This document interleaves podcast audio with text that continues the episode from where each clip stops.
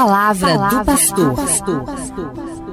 Gente boa, falando sobre fé. E eu quero então estabelecer uma relação direta entre ter fé e ser igreja viva. Nós cremos, nós cristãos católicos, nós cremos na igreja e a amamos. Por isso não aceitamos a ideia daqueles que dizem Jesus sim, igreja não. É uma ideia falsa esta. Jesus sim e igreja não.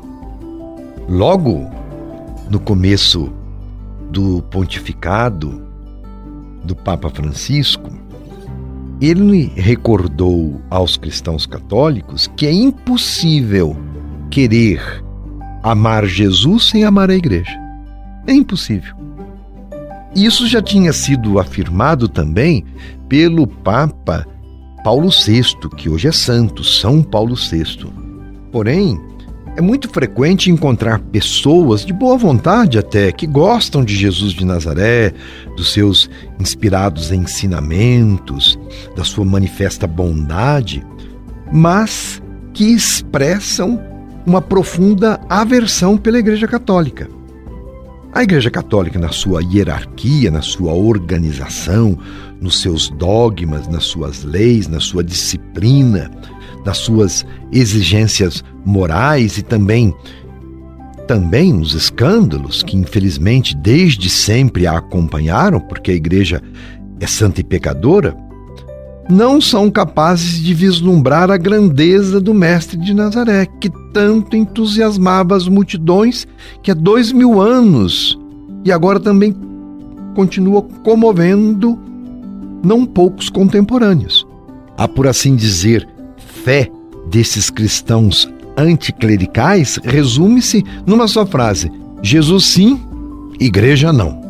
As pessoas que pensam assim devemos responder que o próprio Jesus disse aos apóstolos e a seus sucessores: Quem vos ouve, a mim ouve, quem vos despreza, a mim despreza. Está ali em Lucas capítulo 10, versículo 16.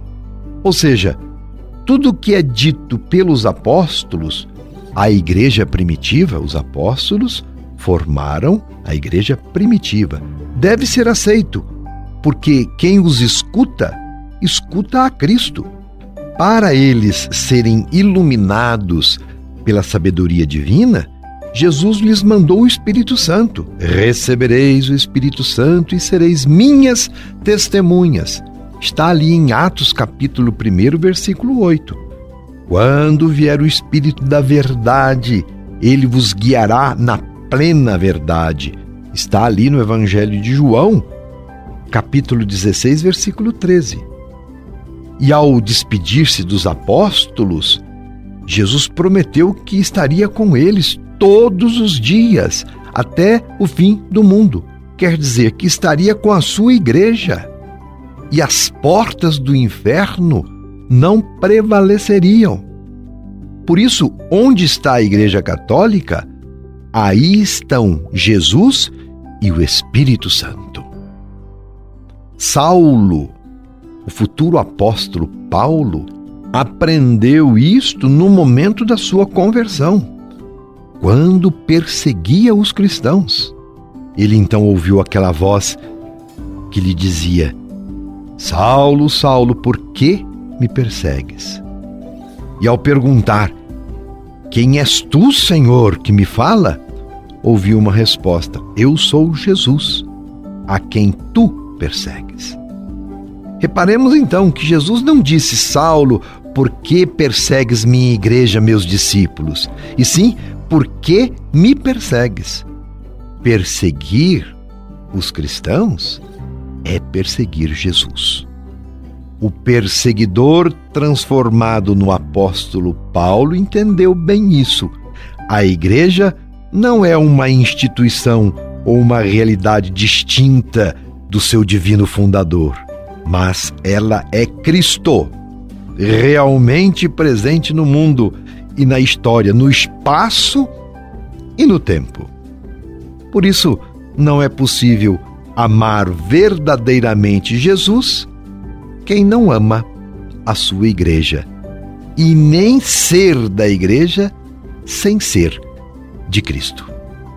Paulo compara a igreja com um corpo, cuja cabeça é Cristo, afirmando que a igreja é o corpo místico de Cristo. Ora, como é possível amar a cabeça e desprezar o corpo? Cristo está realmente presente naqueles que o amam e comungam de seu corpo e sangue na Eucaristia, como ele mesmo prometeu: quem come a minha carne e bebe meu sangue, permanece em mim, e eu nele. E quem faz a igreja é a Eucaristia. E quem faz a Eucaristia é a igreja. Igreja e Cristo não são então duas realidades diferentes, mas dois modos distintos de uma mesma presença. E se é verdade que hoje, só pela fé, é possível ver Cristo na sua igreja, também é certo que há dois mil anos, só pela fé, era possível ver o Filho de Deus na humanidade de Jesus de Nazaré. Que Deus nos abençoe e nos faça crescer na fé e no amor à sua igreja. Meu abraço e minha bênção. Você ouviu Palavra do Pastor.